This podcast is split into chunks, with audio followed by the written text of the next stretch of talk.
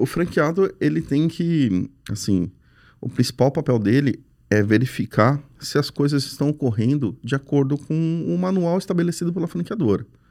Né? Então, hoje, quando a gente pega, eu pego pelo menos o meu grupo de lojas, o nosso principal papel é, será que a gente já está seguindo o que foi passado pela franqueadora? Porque às vezes as pessoas vêm querendo reinventar a roda. Ah, pô, vou, vou querer alugar, fazer um novo contrato.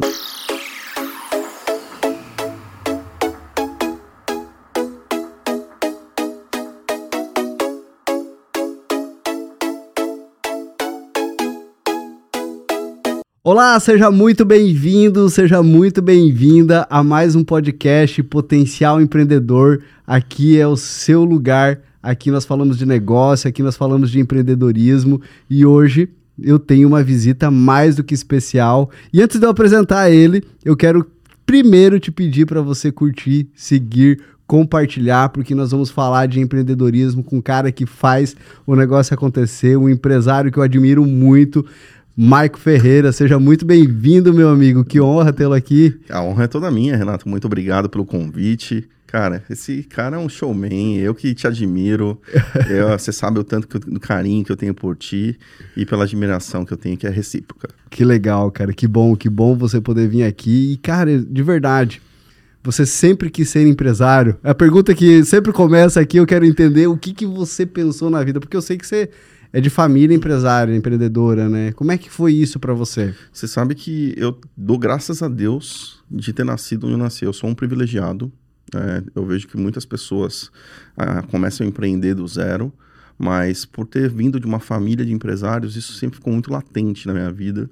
Ah, meu pai, minha mãe sempre incentivaram bastante, não só a, empresário, ser empresário, mas sim ser líder, né? Então podia ser até dentro das empresas familiares que eu tinha, e aí não seria empresário no primeiro momento, mas sempre instigou a liderança em si. E isso foi, foi bem bacana desde pequeno. Que legal, cara. Mas é, você chegou a trabalhar com seu pai? Você teve experiências lá com ele? Como é que foi? Sim, sim. Uh, meu pai e minha mãe, eles têm uma indústria no ramo de construção civil lá em São Paulo. Eu sou paulista.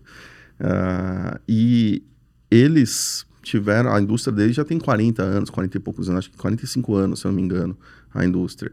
Então, eu sempre vi meu pai e minha mãe muito dedicado à empresa, muito. E eles foram um exemplo dessas pessoas que começaram do zero o empreendedorismo. Eles não eram empreendedores antes e criaram uma empresa, criaram um, um, uma indústria grande e aproveitaram, souberam aproveitar o momento. E eu sempre tive como exemplo esses dois líderes na minha vida. Lógico, depois, com o tempo, eu quis achar meu, primeiro, meu próprio caminho. Eu trabalhei junto com eles, mas era um funcionário comum. Mas eu quis, em determinado momento, falar: pô, deixa eu sair da empresa deles, deixa eu tentar trilhar meu caminho. E fui tentar no ramo, na, na área de ser como empregado de outro ramo, de outras coisas. Mas quando você já descobre o empreendedorismo desde mais novo, aquilo ali começa. Tá na veia, tá né? na tá veia, né? Então, aquilo ali foi me despertando aquele interesse. E eu, logo quando eu era bem, bem novo, assim, devia ter uns 18 anos, eu comecei a fazer manutenção de computadores. Foi a minha primeira empresa Olha que só, eu tive. Cara. Eu fui fazer naquela época, é, hoje eu tô com 40, não dá nem pra fazer conta, né? Eu vou parar pra fazer conta aqui agora. Mas ah, naquela época eu estava explodindo, quando a internet recém-chegada, a galera começando a fazer manutenção. Foi meu primeiro, primeira empresa, assim, vamos dizer assim, eu começar a fazer, é o meu, eu empreendedor, né, tentar empreender, empreender, fui, depois fui pegar também um know-how com, com um colega que já tinha uma empresa também, fiquei um tempo com ele ali, trabalhando, dando suporte para essa empresa. E dali foi, fui, eu sempre fui uma pessoa que me permiti a ver negócios diferentes. E hoje eu até me considero um multi-empreendedor por causa disso, né? De, de se, sempre olhar para negócios diferentes. Mas na, nesse aquele dia eu falei, pô, aquilo ali tem uma oportunidade ali. Vou tentar dar uma olhada ali para ver o que, que dá também ali naquele, naquele pedaço. Então, ah, fui empreendi em algumas coisas aí na vida. Algumas deu certo, algumas não. Hoje, graças a Deus, eu tenho uma, uma sou franqueado de uma rede aí bem conhecida, com quatro lojas, que daqui a pouco a gente vai falar um pouco mais sobre isso. Que legal, cara, mas eu queria, eu queria entender um negócio bem importante que você falou aí. Você, teu pai é empresário, né? Seus, seus pais, né? Tua mãe também. Minha mãe também. Pegou junto com seu pai, construiu junto com ele, ou ela era mais é, dando um suporte para ela? Ela pegou junto? Como é que foi? Na verdade, assim, uh, meu pai e minha mãe, eles eram sócios da empresa, né? Na época uh, que eles tinham eles podiam ser na, naquela época, hoje não, com casamento, você com contador sabe muito bem disso. uh, e eles, como sócios, dividiram muito bem as tarefas. Né? Meu pai ficava muito centrado no comercial, dirigia a equipe comercial dele, e minha mãe mais no administrativo, financeiro, controlando a grana ali, sabendo o que, que entra, o que, que sai. Então, então ela pegou junto, pegou fizeram junto. juntos o negócio acontecer. É, tanto é que minha mãe fala que quando começou ali a, a vida com meu pai, uh, meu pai não, não tinha muita coisa, porque ele não tinha esse controle financeiro dele, era uhum. um controle fraco, né? Ele tinha, ele tinha muita veia comercial, mas não tinha um controle forte financeiro. E aí quando minha mãe veio já organizada, já tinha feito alguma, tinha um conhecimento mais técnico daquele, da parte de números, aí que foi que uh, o negócio começou a evoluir e se desenvolver cada vez mais. Pois é, mas a pergunta que eu queria te fazer é com relação a você. Você não chegou lá como filho do dono, você chegou como peão mesmo, você foi trabalhar no fazer atividades como funcionário. Como é que foi isso para você? É, eu comecei a trabalhar com a minha mãe, é, eu tinha uns 14 para 15 anos. E aí minha mãe percebendo que, pô, criança, garotão, vai ficar em casa, em vez de ficar só jogando videogame, ficar ali fazendo nada, porque lição não gostava de fazer mesmo, né? Ficava fazer só um miguezinho ali, fazia a lição, e ela fazia eu pegar dois ônibus para ir até a empresa dela, saía da escola, pegava dois ônibus, porque eu morava na época em Pinheiros, em São Paulo, e, e pegava ali, a empresa dela ali no Morro Doce, ah, em São Paulo, Perus. Para quem conhece ali vai saber do que eu estou dizendo, bem perto do pedágio. E era um, era um trampinho, era dois ônibus para pegar, assim, levava quase uma hora e meia para chegar da minha, da minha, minha casa até lá. E ia. O que, que eu fazia? Eu pegava, colocava, organizava na época os cheques para minha mãe. Aí a, a, ficava assim, ó, vem cá, só organiza os cheques aqui, porque naquela época tinha muito cheque que os clientes passavam. Então eu ficava organizando ali os cheques para ela e é, foi ali que eu comecei. Então fazendo serviços pequenos, fazendo serviço de ajudando ali. Mas o que era legal de, de ver assim dentro da empresa, eu olhava como eles eram os, as maiores figuras ali dentro da empresa, e eu trabalhava na sala da minha mãe, eu tinha muito exemplo de, de como ela comandava, de como ela liderava. Muitas vezes, eu, quando minha mãe falava assim, ó, oh, vou sair, vai lá, faz isso aqui na sala do seu pai. Então eu via a figura dos dois sempre, assim, agindo em todos os momentos, tomando a decisão, como é que eles tratavam com, a, com as pessoas. Hoje eu falo que o meu tratar com de líder vem muito deles, né? De como é o trato de pessoas. Não, e eu vejo que você é um líder nato, né? Onde você coloca a mão, parece que você tem um carisma, você tem, você tem algo que atrai as pessoas. E, e eu acho isso muito bacana, admiro muito esse seu lado né? Mas me diga uma coisa, Maicon, você, poxa, começou com o seu negócio aqui, você abriu uma franquia, é, comprou uma franquia e hoje você já está com quatro franquias. Como é que foi empreender dentro de uma franquia? Empreender dentro de uma franquia, as pessoas parecem que pensam que assim é simples, mas não é tão simples assim. Você começa a franquia, ela te dá muito know-how, muita base já para você é, como conhecimento, mas ela também te limita em muita coisa, né? Então, a franquia, ela vai te dar só, vai te mostrar, ó, aqui é o caminho que você tem que seguir, é um mapinha, você precisa sair daqui e ir para ali. Eu vou te dar o passo a passo do que precisa, precisa fazer. Lógico, a pessoa tem que seguir ali aqueles passos a passo, mas é, é como em qualquer empreendimento que a pessoa tem que se dedicar, tem que colocar uma equipe boa, tem que fazer tudo rodar da melhor forma possível.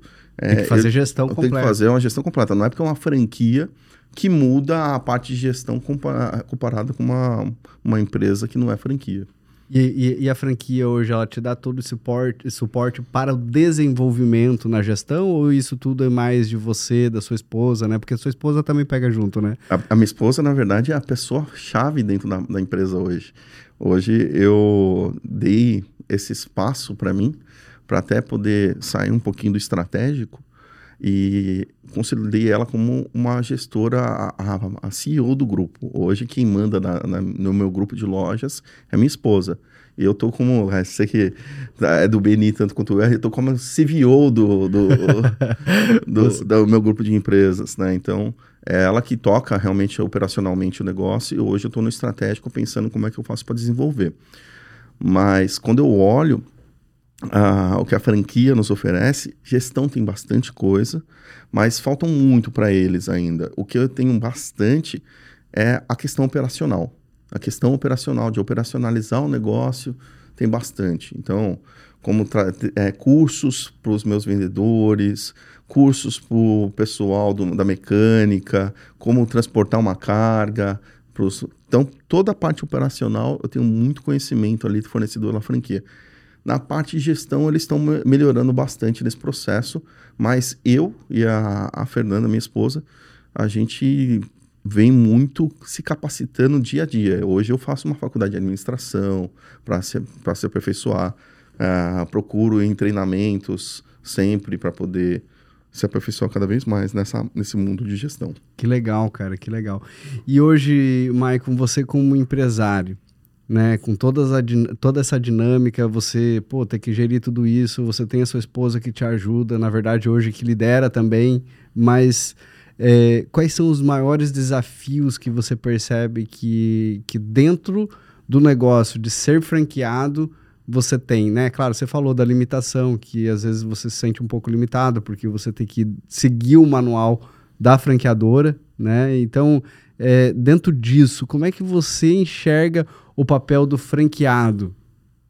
O franqueado, ele tem que, assim, o principal papel dele é verificar se as coisas estão ocorrendo de acordo com o manual estabelecido pela franqueadora.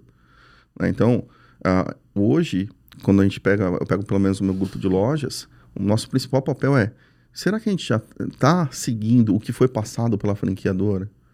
Porque às vezes as pessoas vêm querendo reinventar a roda. Ah, pô, vou, vou querer alugar, fazer um novo contrato. Não, já só seguir aquele ali.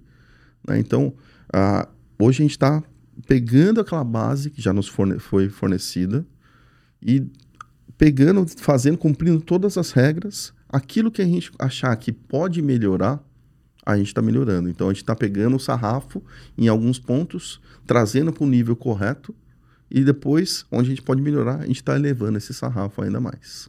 Mas assim, o desafio justamente é, eu pego alguns pontos ali que uh, você fala, pô, o que, que me impede como franqueado?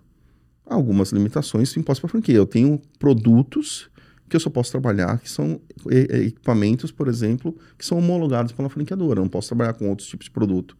E às vezes existem produtos que eu sei, putz, aquele produto ali pode ser que eu tenha uma outra coisa um pouquinho diferente ali em outro fornecedor que vai me dar um desempenho melhor ou de repente, mas eu sou limitado pela franquia em alguns pontos nesse, nesse critério, nessa, nessa ah, questão. Eles, eles que te trazem o fornecedor e, e você é obrigado a comprar do fornecedor deles? Não, você pode escolher o outro se você achar eu melhor. Eu posso, mas é, é como se você pensa assim, com um McDonald's.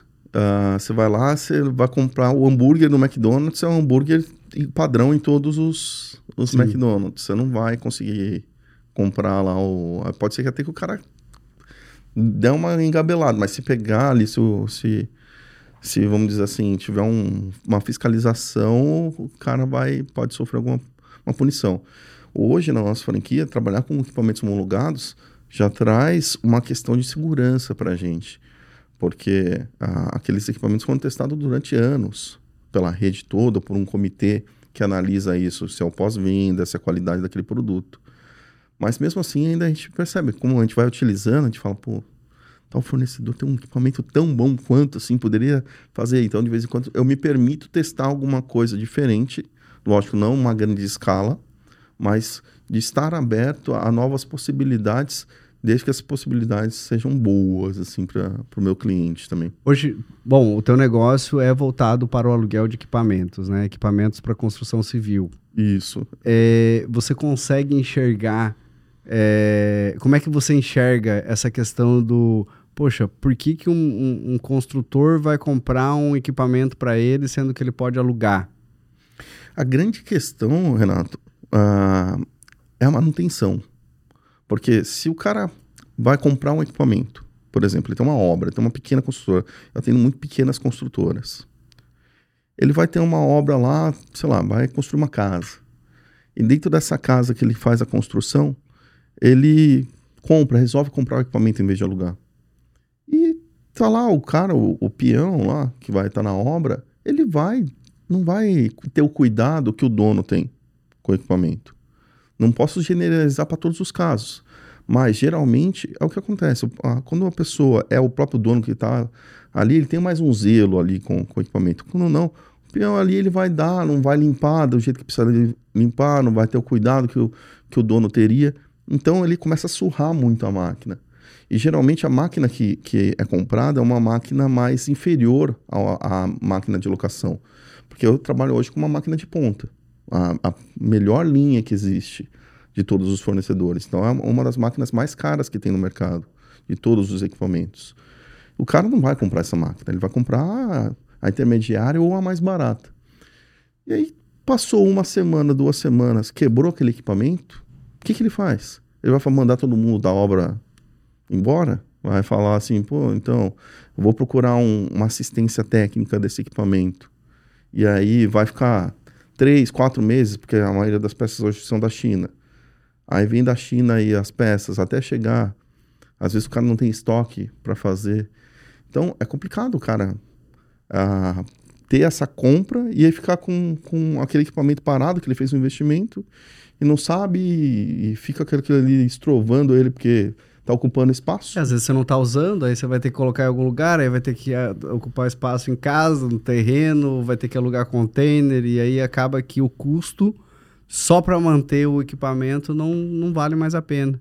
Eu acho muito legal essa ideia, sabe, de poder é, ter um lugar que eu posso ir lá, né, e, e alugar. Poxa, hoje eu queria.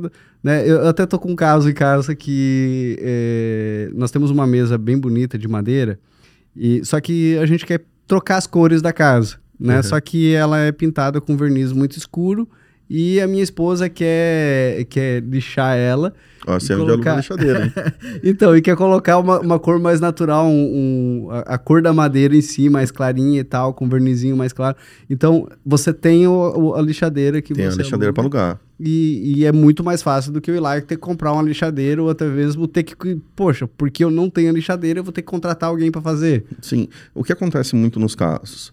Por exemplo, vamos pegar esse seu exemplo.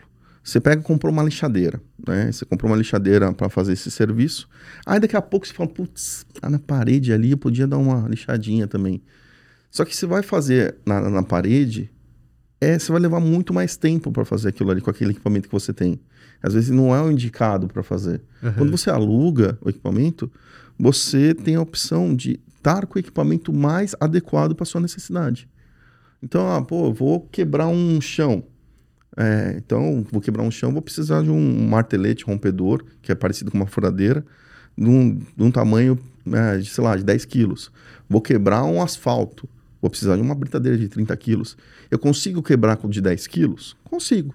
Mas vai dar muito mais trabalho. Além de dar muito trabalho, vai desgastar o equipamento, você pode romper, assim, você pode ter o problema de ter a, a quebra do equipamento e também vai levar muito mais tempo. Eu gosto de dizer num, isso é, se você for nas minhas lojas, você vai reparar que diariamente acontece esse relato que eu vou falar agora.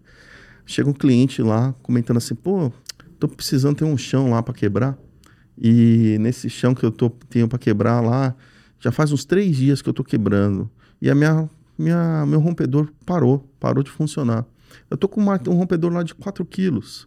Você não poderia ver quanto que custa para mim um rompedor de 4 quilos? O cara quer, chega querendo um igual que ele tem, uhum. que ele já queimou, né? O dele. A gente fala, pô, pelo serviço que você está descrevendo para a gente, você vai precisar de um de 15 quilos. Cara, não, muita coisa, bastante, não sei o quê. Ah, a gente convence a pessoa, né? Mesmo porque a gente já sabe que o cara já queimou um igual dele. Aí tal. Passa, sim, tipo, duas horas. O cara volta com o equipamento. A gente até estranha, né? Nesses casos, quando o cara bota, pô, passou três dias quebrando o anterior, não deu. Pô, e aí, amigo, o que aconteceu? Não, já acabei o serviço. Vim devolver o equipamento. Porque o equipamento foi tão eficaz. Porque ele, ele, já acabou. Ele fica lá, às vezes fica se matando com para quebrar um, um, um, chão lá três dias com um equipamento pequeno.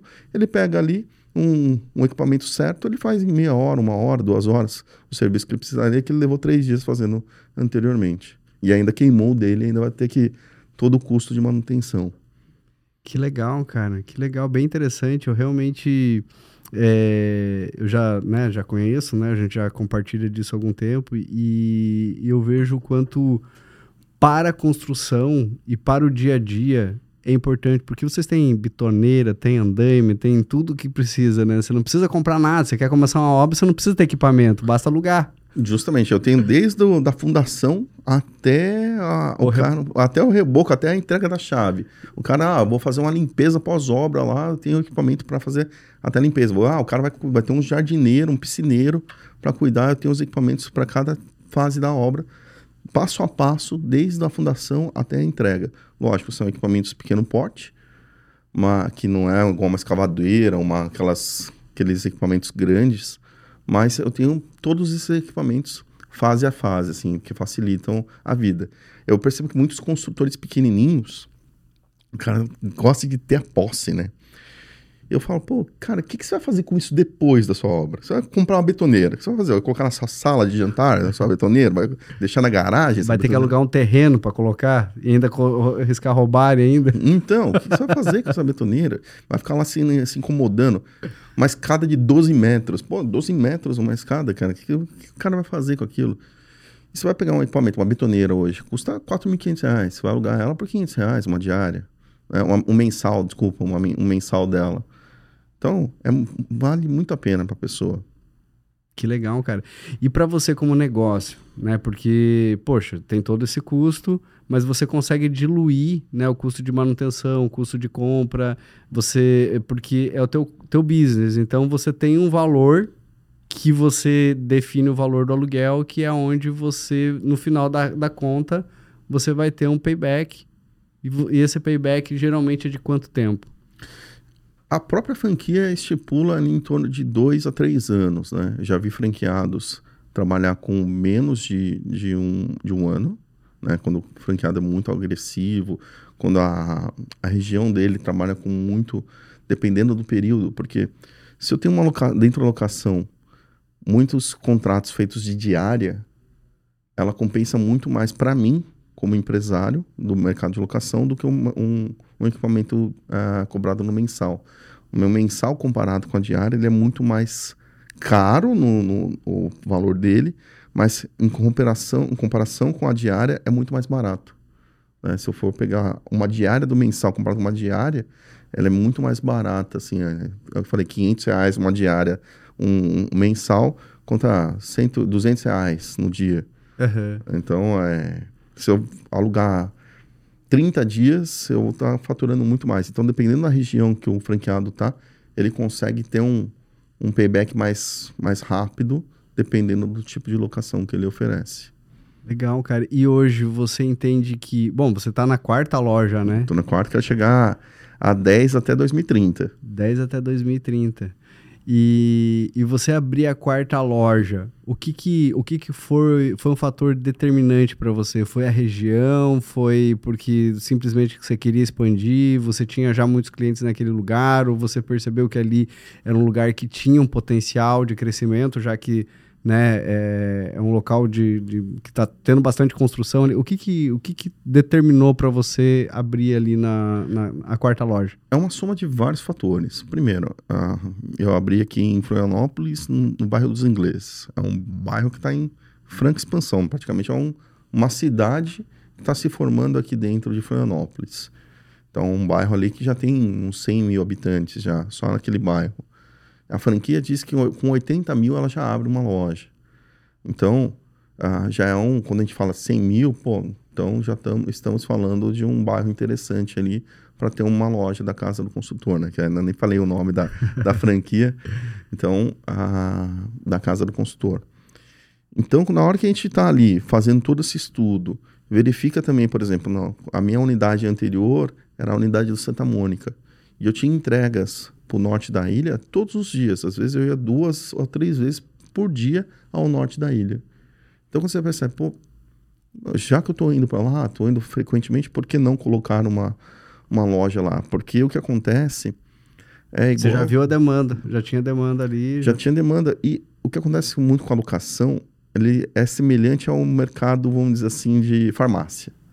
Por que, que eu falo, nossa, mas o que, que tem a ver mercado de locação para construção com o mercado de farmácia? Eu faço essa pergunta para você. Você vai numa farmácia longe da sua casa? Não.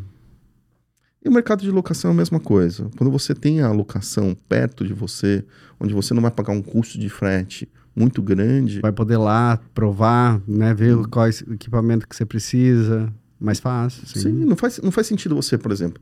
Muitas das minhas locadoras concorrentes, elas estão ah, fora da ilha, né? Então estão no continente. Pô, se eu tenho uma, uma locadora, que é a minha, lá no norte da ilha, e que eu não. não o meu custo de frete para entregar para o pessoal ali é muito menor comparado com o pessoal que se desloca ali do, do continente. Às vezes o cara pode até, numa parte de negociação, oferecer um desconto no frete e tal, tudo. Mas aí ele está queimando o próprio negócio dele, né? Sim. É, porque é, alguém vai ter que pagar essa conta, né? Alguém vai sair vai da, do final da régua. Você olha muito pro teu, teu, teu resultado, você tem um acompanhamento constante do que está acontecendo, a franquia, a franqueadora, ela, ela tem esse olhar para dentro do seu negócio, Michael? Assim, eu tenho um, um eu recebo relatórios diários, além do, dos meus acessos todos que eu tenho ao sistema. Né? Então, tenho, a franquia me oferece nessa parte uh, muito acessos a relatórios, a números gerenciais muito bons. Ela não dá uma consultoria muito especializada nesse assunto, mas ela me traz desse conhecimento, assim, eu consigo saber como que tá, fazer um diagnóstico muito preciso.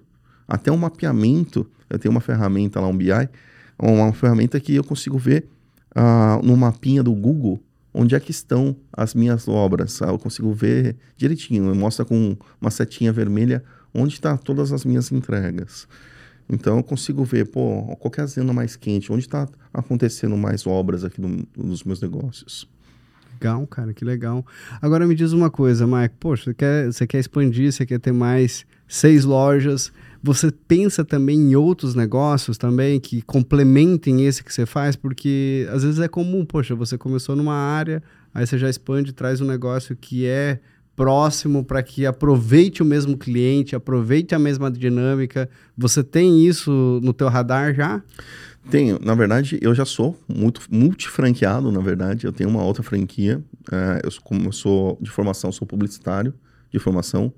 Eu tenho uma agência de publicidade também, e é em São Paulo essa agência de publicidade. Ah, então, é, eu gosto muito de, como eu disse logo no comecinho da, dessa, da nossa entrevista aqui, de ou ficar atento a novos negócios.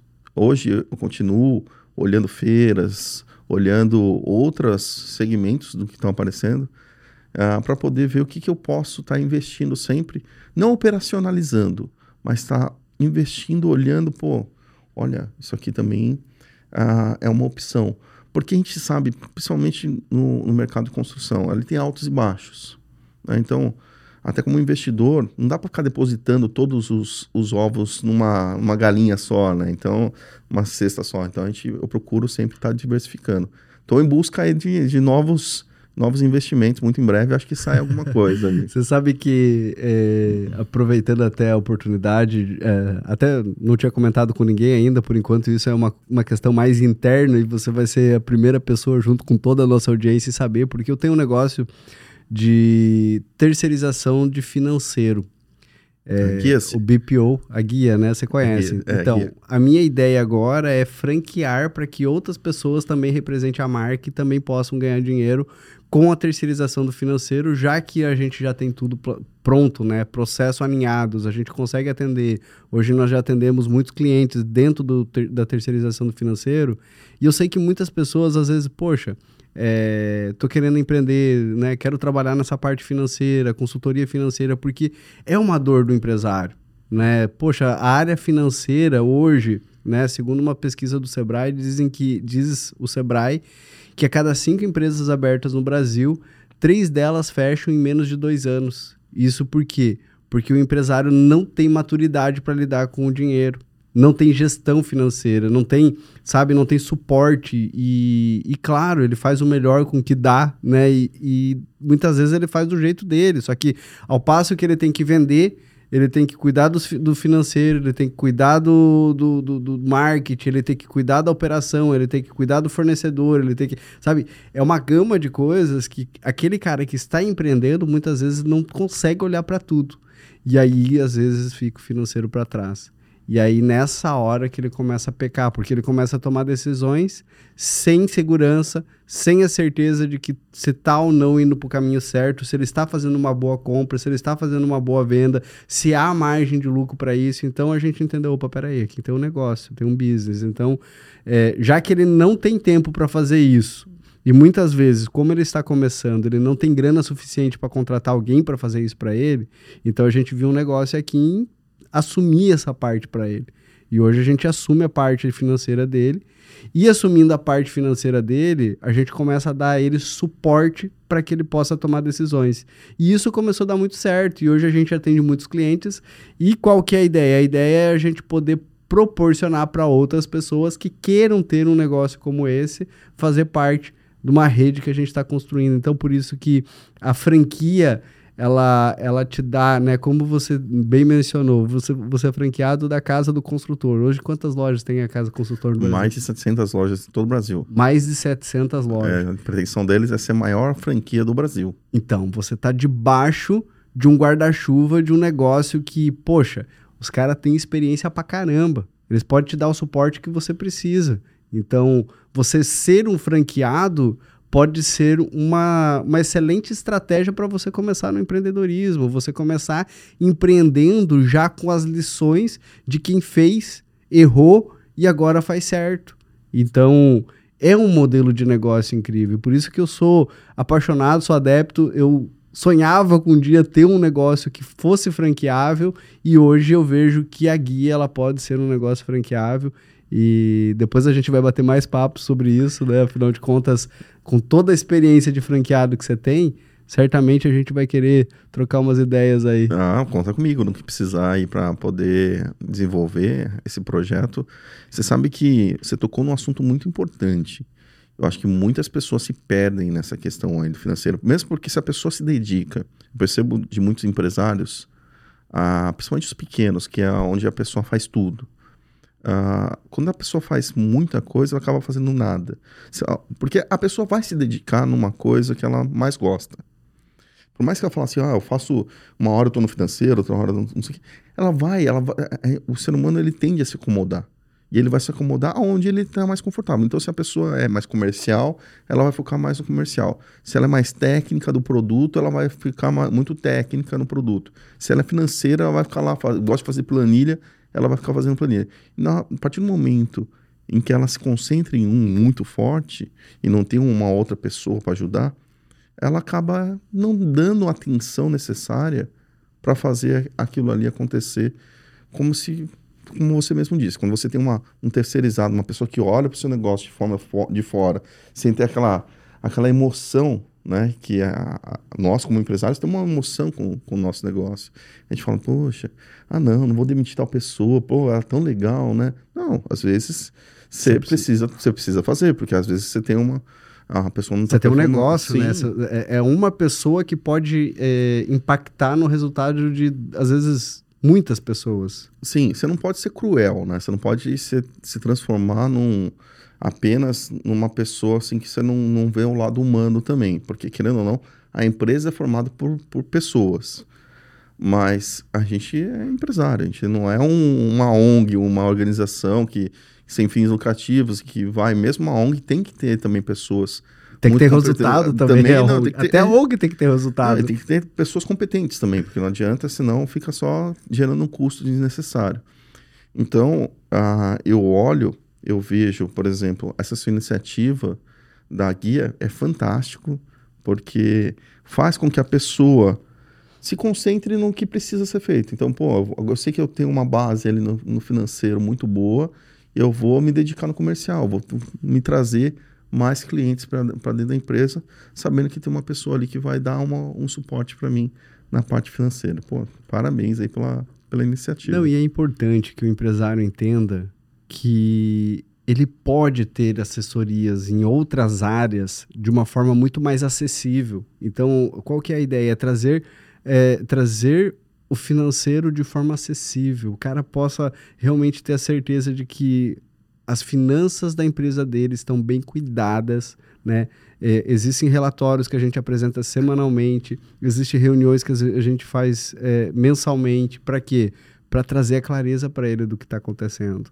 Você sabe, aí... que, você sabe que eu, eu, vejo você falando assim, uma das primeiras coisas que eu me pergunto, e eu acho que você deve fazer esse trabalho, é como é que fica aí a questão, por exemplo, às vezes o cara está com um preço errado praticando. Exato. Porque tá com uma margem errada ali e aí... Porque calculou errado, calculou pela concorrência. Então, são uma série de coisas, Maicon, que o empresário, né, ele precisa ter um olhar atento. E quando você é franqueado, a franquia ela já traz todos os olhares para você daquilo que você precisa estar com o radar atento.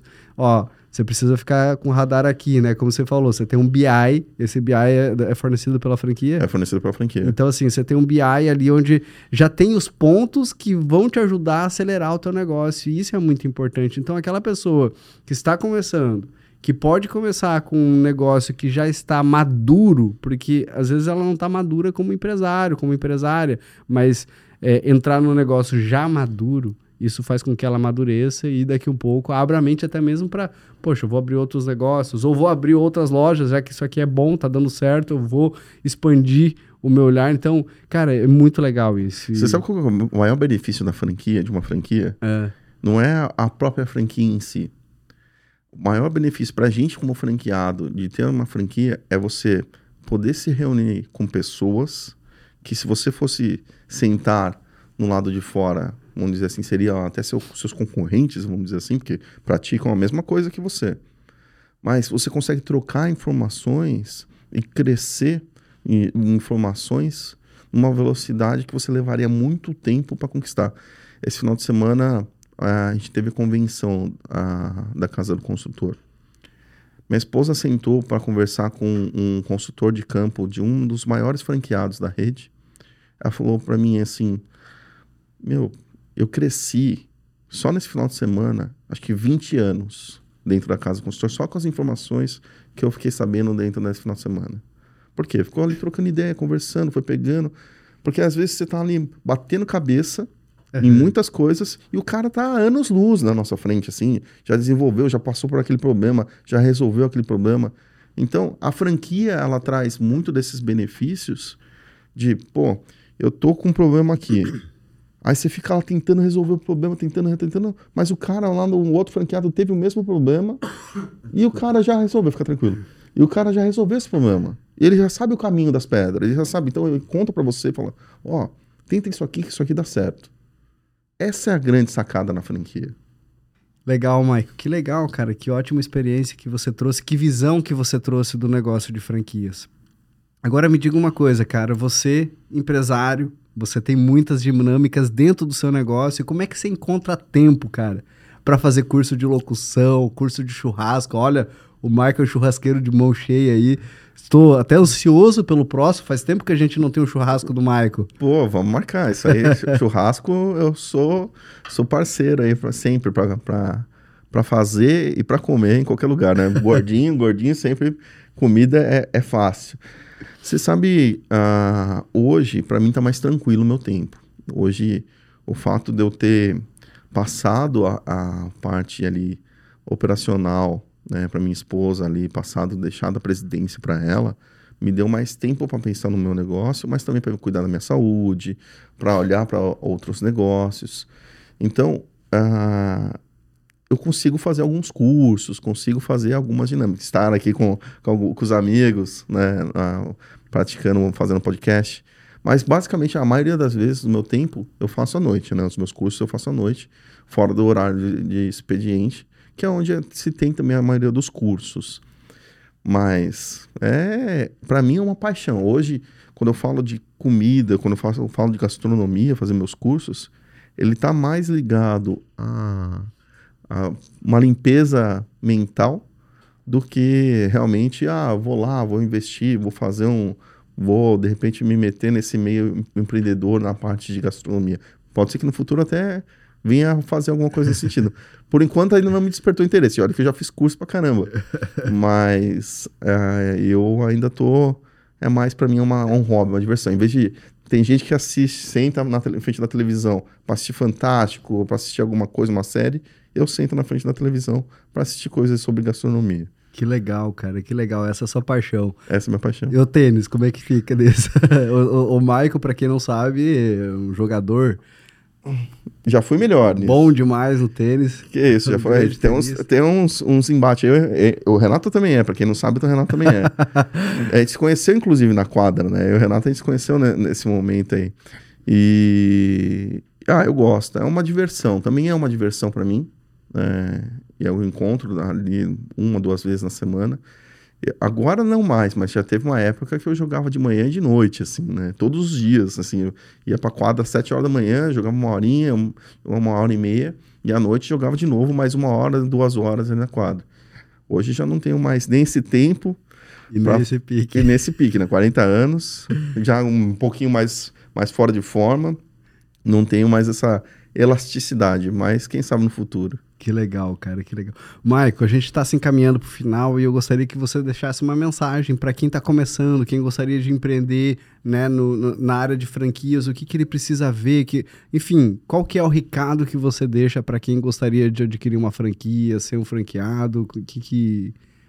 Acho que o ponto principal para quem vai começar a franquear ou ser um franqueado é olhar um pouco o histórico dessa franquia por exemplo, a gente está numa casa consultor, são 30 anos. 30 anos não se constrói da noite para o dia. Né? Então, ah, já tem uma base. Ah, conversar com franqueados. A, a, maioria das franquias permite que você converse com os franqueados. Bate um papo, olhe. Não só aqueles lá que ela te recomenda, porque a, a franquia é safa, né? Ela vai te recomendar para conversar sempre com uns três ou quatro que ela sempre sabe que ela, ah, o cara vai falar sempre bem, né? Mas pegar fora daquilo ali, ó, Uh, geralmente, quando você faz um, um, uma circular de oferta, que é o primeiro documento que você assina quando você tem o interesse na franquia, eles são obrigados a oferecer uma relação de todos os franqueados. E aí tem o, o contato de todos os franqueados ali para que a pessoa possa entrar, possa falar, perguntar aí o que, que você está achando, qual é a sua visão de, de fran como franqueado, vale a pena o negócio ou não. Então, para todas as pessoas que se interessam por uma franquia nova, ali na circular de oferta, é, que você ainda não fechou, não pagou nada, Pô, vai lá, vai dar uma olhada, conversa com os franqueados. Vê ali também, né? Pega uma pessoa, um contador experiente aí para dar uma olhada no, no, nos números que aquela franquia está te apresentando, porque eles são obrigados a divulgar os últimos balanços dos últimos dois anos, como é que estão ali, a saúde financeira daquela franquia também. Então é muito importante. Agora, uma pessoa que deseja franquear, é o caso, por exemplo, do Renato, que está se migrando para o mercado de, de franquias, é tentar ver as possibilidades, estudar bastante o mercado, olhar as possibilidades que se formam, acreditar se tem muito muito potencial de negócio e acreditar no sonho e sempre investindo conhecimento, trazendo novas novas diretrizes para a marca, porque quando o negócio é muito bom, uh, ele vai ele vai vingar. Pode ser que às vezes leve um tempo, mas ele ele vinga com certeza. Muito bom.